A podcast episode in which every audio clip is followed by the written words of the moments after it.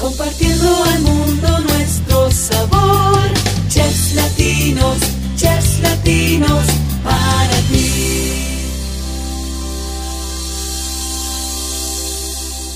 Hey, ¿qué onda, gente de Chefs Latinos, el podcast? Soy yo, otra vez, Oscar Quiñones, aquí dándoles lata para que nos escuchen con historias que inspiran. Y esta vez nos vamos aquí cerquitas, yo ando cerca de la chef Karina Castro. ¿Cómo estás?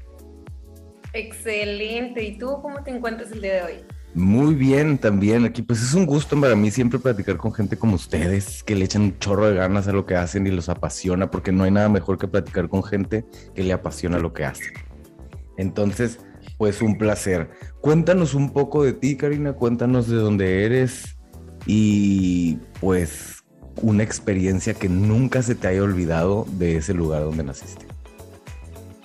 Híjole, a mí jamás se me va a olvidar mi estado. Yo soy de Hermosillo, Sonora, súper mega orgullosa de la tierra que me vio nacer. Este, tengo 31 años y actualmente ya tengo 6 años viviendo fuera de mi estado lo cual me pone muy triste, para serte muy honesta, ya que yo siempre llevo a Sonora en el alma por nuestro patrimonio cultural, siento que es una tierra muy rica en ingredientes, en, en cocina también sobre todo. Y pues más que nada yo aquí donde me escuchas, aunque no te lo imagines, soy agropecuaria, más no poder, yo soy andar de botas y caballo cada que pueda. Entonces para mí eso es lo mejor. Qué padre, es que no, nada mejor que sentirte orgulloso de donde eres y llevarlo hasta donde te lleve la vida, porque nunca sabemos dónde vamos a acabar. Así que, ¿qué fue lo que te sacó de tu estado? Pues oportunidades de trabajo, la verdad. Eh, por ahí dicen, hay un dicho muy cierto en mi rancho que dicen que nadie es profeta en su tierra. Este, siento que, sobre todo en esta industria de la gastronomía, es totalmente cierto. Uno tiene que salir, tiene que ampliar sus, horizontes, tiene que aprender de nuevas cocinas, nuevos ingredientes, de lo que nos da la tierra. Y pues como México es un lugar muy rico en estas variantes, sobre todo lo que hablamos de materia prima para lo que es la cocina, decidí emprenderme en un viaje de salir y conocer y ver qué tanto podía absorber. ¿Y fue eh, Baja California el primer lugar a donde te llevó el destino o visitaste otras partes?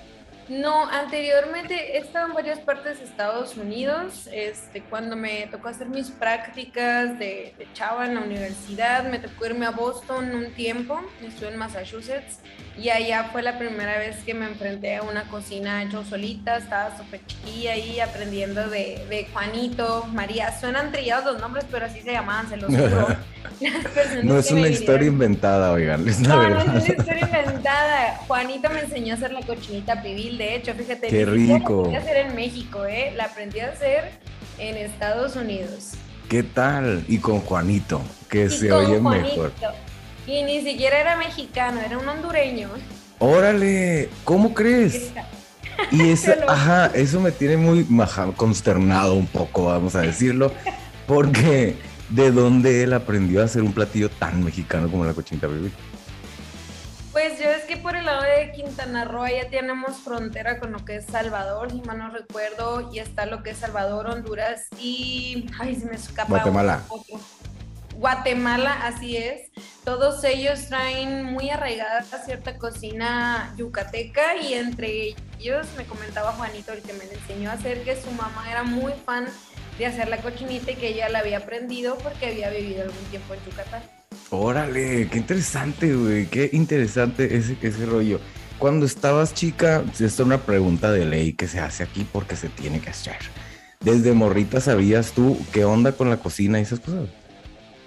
Fíjate que sí, este, la cocina siempre ha estado como muy presente en mi familia por parte de las dos. Lo que te comentaba ahorita, mi papá viene de un pueblito que se llama Topagua, es un ejido literalmente ahí, en Sonora. Y o sea, de ahí yo me acuerdo que mis abuelos, mi abuelo ya en paz descanse, se dedicaba la ordeña de, de la leche y todos los días en la mañana mi abuelita ya estaba tostando el café. O sea, tú ibas a salir en esa casa en la mañana, te ibas a encontrar con las las milpas y el corral de las vacas, mi abuelito ordeñando a las vacas y mi abuelita tostando café por un lado, esperando que saliera el cuajo y la leche para darnos desayunos y una, mira. Sí, se te, hizo, Ustedes no la están viendo, pero está, haz de cuenta, cascada, hijos, aquí con baba, sí. Es que hasta a mí, o sea, está, la verdad te voy a ser muy sincero, jamás en la vida he consumido leche bronca, como se le dice, o la leche, pues, mm, mm, sin pasteurizar. Le tengo un poquito de miedo y respeto porque dicen que está muy pesada, pero se oye bien bonito si levantarte, estirar el brazo, el bostezo y con el olor al café tostadito, la leche puta, güey, qué rico. No, de hecho es delicioso.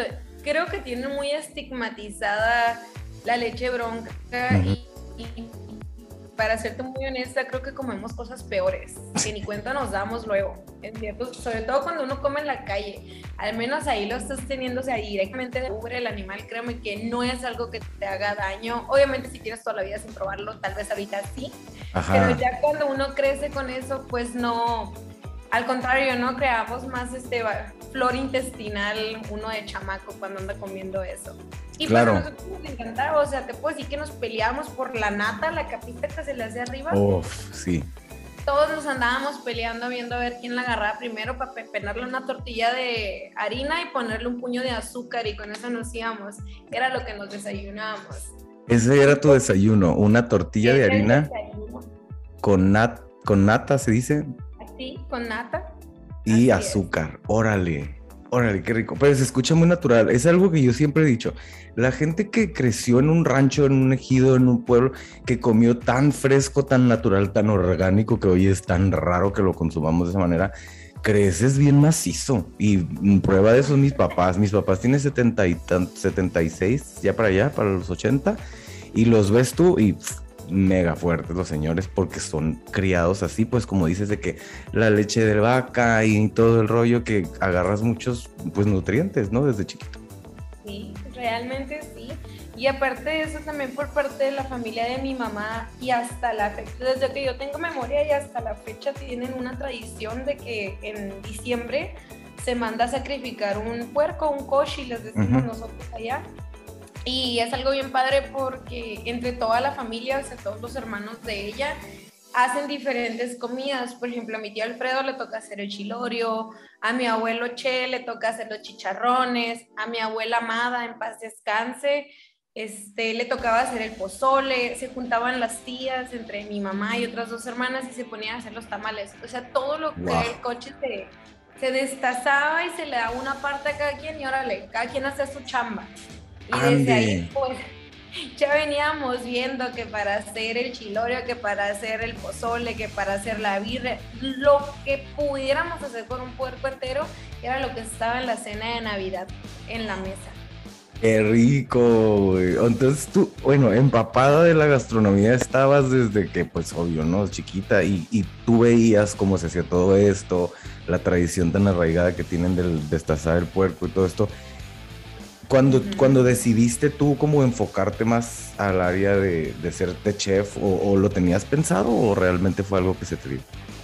Fíjate que no, mi primera carrera de base es ah, la licenciatura en Derecho. Yo estuve estudiando en la Unison. Tu cara de- No, es que Sí. mi hermano estudió, mi hermano estudió derecho y digo, que, o sea, es un balance súper diferente, claro que sí.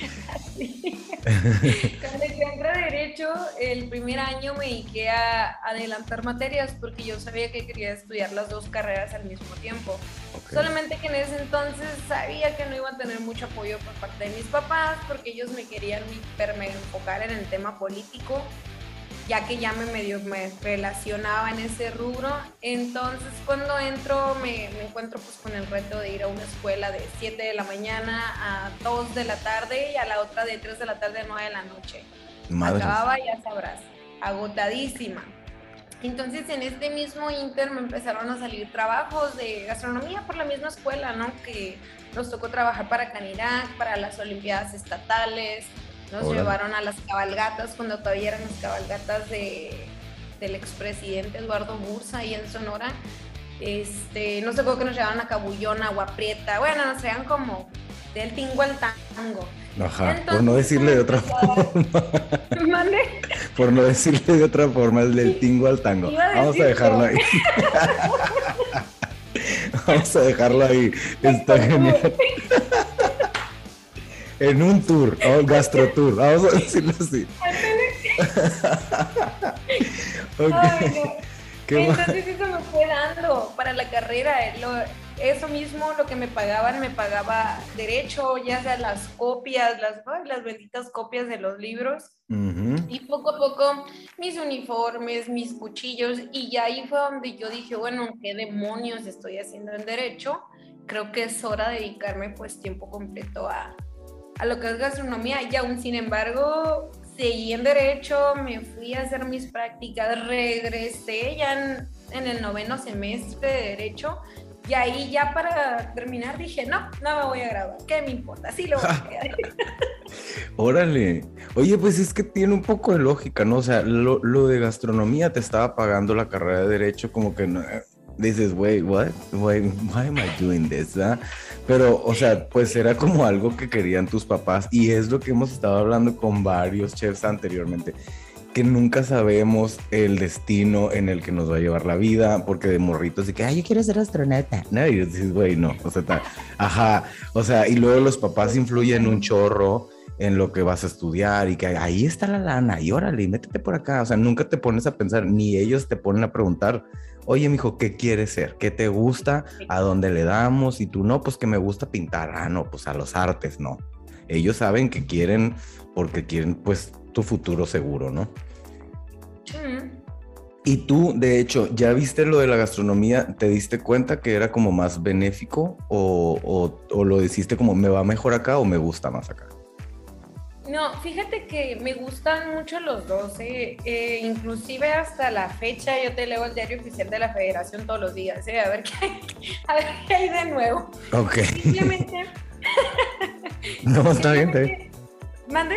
No, digo, está bien, está genial, pues estás informada, que es bueno.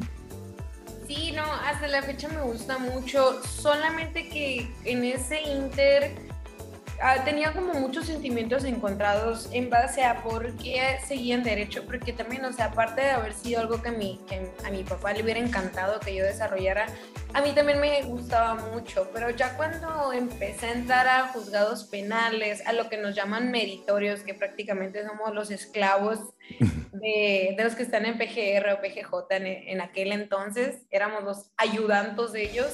Y El IBM. me empecé a dar cuenta como nuestro bello, bello gobierno, nuestra bella justicia y corrupción en México me fue alejando un poco de, del camino, ¿no? Porque yo quería, cuando uno entra a estudiar la abogacía, también tú quieres ser el héroe, tú dices, a huevo, yo voy por los malos, ¿no? Y los voy a encarcelar.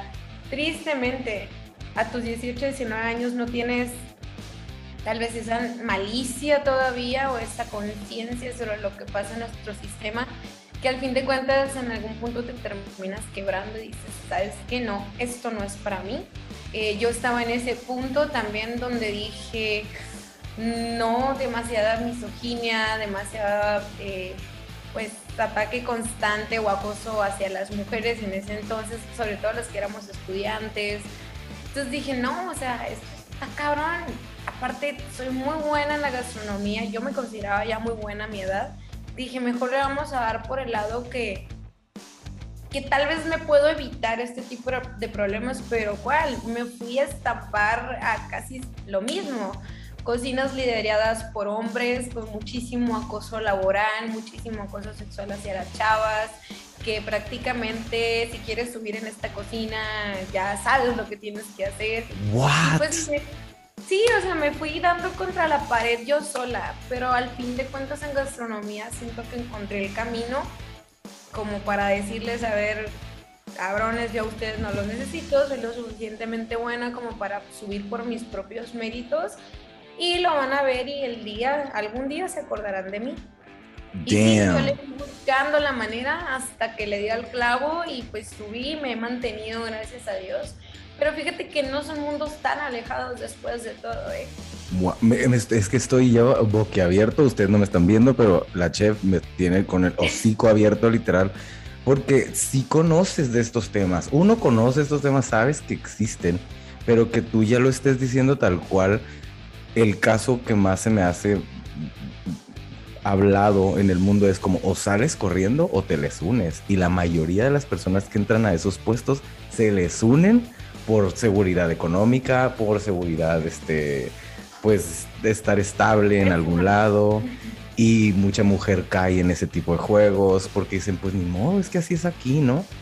Y que tú te hayas salido topado con pared otra vez porque es como, ok, acá hacemos lo mismo, pero pues con sartenes, ¿no?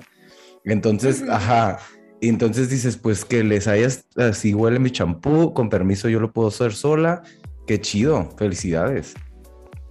Ay, muchas gracias. Cuéntame una experiencia, digo, me voy a meter yo ya a la, a la chisma, ¿no? En el, en el pedo. Este, ¿alguna experiencia extremadamente mala que hayas pasado en ese tipo de acosos y esas cosas? Uy, pues tengo varias, pero yo creo que la peor, y ni siquiera lo, lo vi por el tema como del acoso sexual realmente, sino dije qué tan mala puede ser la gente para hacerte desistir de, de tus sueños, ¿no? De lo que tú buscas, de lo que tú esperas. Pues sin nombres, obviamente, ¿no? Claro, una claro. cocina. Ajá. Bueno, a mí me hubiera encantado que lo quemaras así por cabrón, pero bueno, te lo Ay, no, porque tristemente hay mucho poder también en esta industria. Si te fijas, los que tienen el poder son los hombres. Así que, ah, mejor dejémoslo pues. Sí, sí, sí, no Dejémoslo así. Así es, Yo digo que los que yo digo que los que tienen el poder son los es el dinero. El dinero es el que así compra hasta lo que no te imagines. Exacto. Pero No, a ver, pues, cuéntanos pues.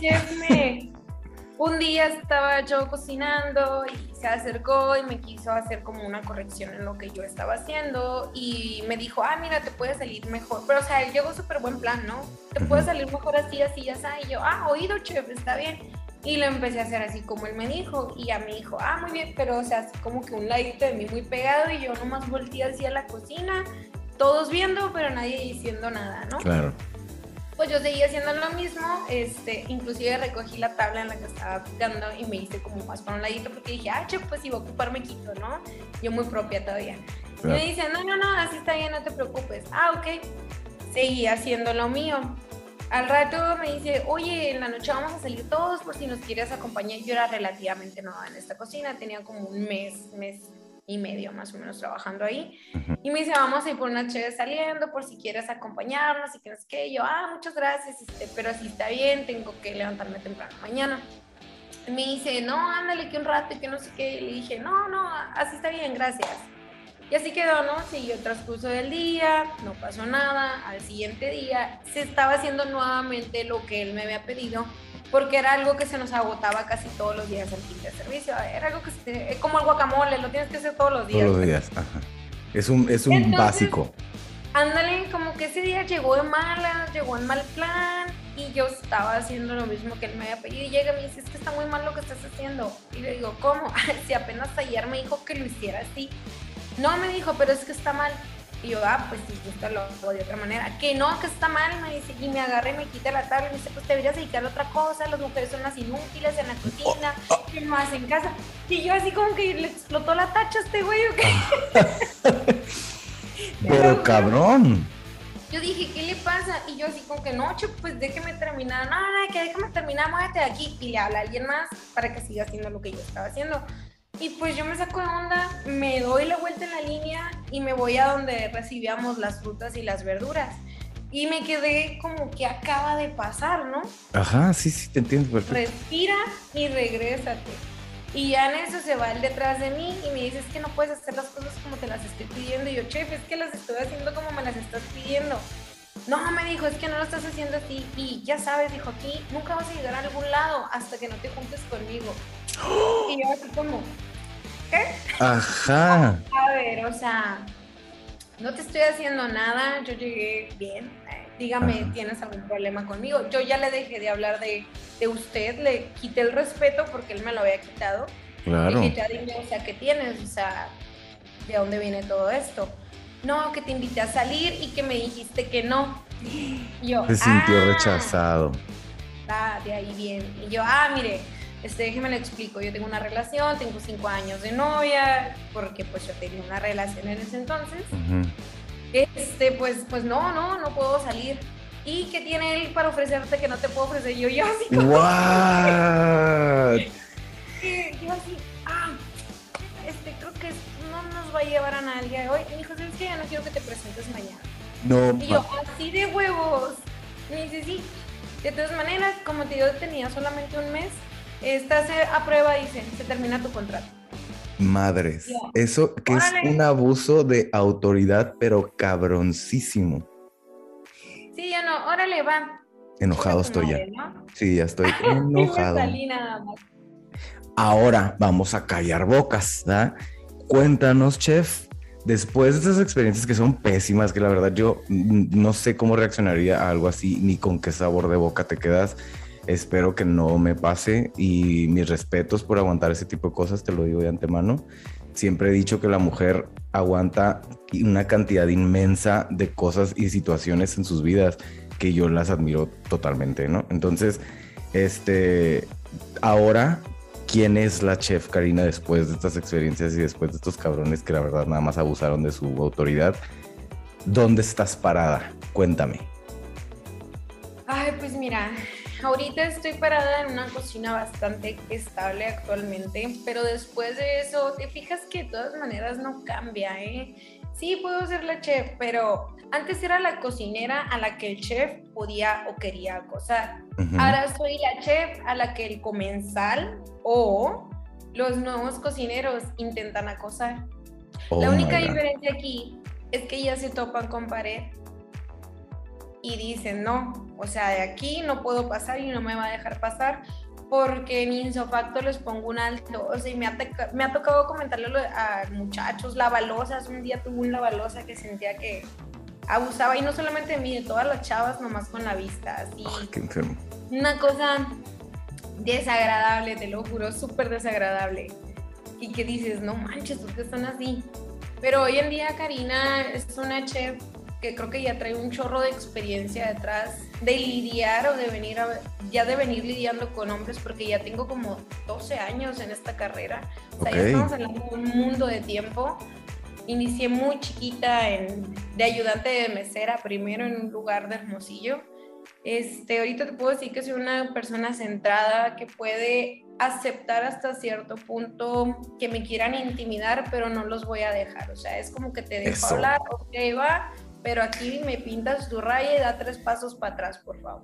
Excelente. Ya. ¿Y cómo pueden encontrarte? ¿Dónde está eh, el restaurante? Cuéntanos acerca del proyecto en el que estás laborando. Actualmente trabajo para un hotel boutique. El hotel se llama Santuario Diegueño. Y en Santuario tenemos eh, tres modelos de negocio gastronómicos, el cual el principal es Jima. Se llama Jima Bayasao, que es una cocina totalmente urbana, muy fácil de comprender. Es un como un lugar de sharing and caring, mesas grandes, todo al centro para taquear, con mucha cocina mexicana, porque me encanta mi, mi cocina. También tenemos lo que es Asao, que es el restaurante host, por así decirlo, es el que se creó hace más de 15 años, en Órale. el cual... ¿Mande? No, dije órale, que hace 15 años. ¿no? Sí, en el cual tenemos una cocina México contemporánea con un estilo de servicio fine dining muy francés, muy, muy de alto catering. Y aparte tenemos lo que es Peregrinos, que es el modelo de trabajo más grande, aún sin embargo este es solamente para eventos, para bodas y eventos. El más gran, los eventos más grandes que vamos a cubrir son de 1200 personas, háblese de baby showers, este, bodas, bautizos, quinceañeras, de todo lo que se les ocurra festejar Wow. con nosotros. Y llevamos los 1500 tres al personas. mismo tiempo. 1500 es, personas dijiste, wow. Y pues nos pueden encontrar aquí en Tecate, la verdad. El Hotel Santuario es un lugar súper bonito, no nada más porque sea mi trabajo, pero se pueden encontrar con un hotel que hace muchísimo enfoque al patrimonio de la humanidad que tenemos en México, sobre todo en cuanto a las etnias. Todo está muy decorado con los diferentes tipos de etnias con los que cuenta México, obviamente haciendo mucho énfasis en los Kumiai, que son los que son pues aquí de Tecate De y principalmente de Baja. Qué padre, se oye muy padre. Thank God, te tengo cerca porque siempre los chefs me dicen, ay, aquí te esperamos cuando sea, pero pues andan en Suiza. Y yo, ahorita, espérame, déjame reservar. ahorita nos vamos para allá. Entonces, ahorita yo allá sí te alcanzo. ¿Qué te parece? Nos vamos a ir a dar una vueltita para, yo, a mí me gustaría que en base a lo que nos platicaste en tu experiencia como de salir adelante y no dejar que te intimiden y ser esta mujer fuerte que se necesita ser hoy en día porque literal iba a decir que los hombres son como animales, pero la verdad es que no porque los animales respetan más. entonces, entonces no se me ofendan, ¿eh? si tú no eres así, que no te caiga el saco porque pues ni al caso, si me estás escuchando y tú no eres así, no es para ti el mensaje, ¿ok? Entonces, ¿qué le dirías a estas mujeres, no nada más en el ambiente gastronómico en general? En cualquier ambiente les diría que jamás permitan que cualquier cabrón, discúlpame la palabra, les venga a poner encima. Que ellas siempre pueden más, siempre van a poder, solamente hay que hacerlo inteligentemente. Ellos usan la fuerza bruta, nosotros hay que usar la cabeza para salir adelante. Este, no dejar que las emociones nos ganen, porque tristemente el ser humano se maneja por emociones. Hay que ser más pensantes y aunque le quieras gritar o faltarle el respeto, hacerle algo en ese momento, mejor respira, tómate dos minutos, date la media vuelta y retírate. Ya si esto trasguede a otra a otro tipo de situaciones, obviamente inmediatamente ve y pon tu denuncia, pero no te dejes quebrar por un hombre, porque así como ha habido muchos que se te quieren poner enfrente, habrá otros que quieran estar a un lado y te quieran acompañar en el viaje. Qué bonito mensaje, chinga Maya.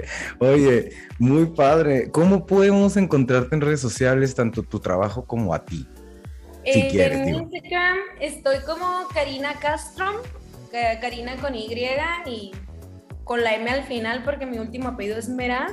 Este, lo que es Gima lo encuentran como Gima Vallasao, también en Instagram y en Facebook me encuentran como Karina Castro, igual con Y así sencillito. Y pues ya los demás modelos de negocio, santuario, Instagram arroba santuario diegueño, eh, Instagram arroba asao restaurante.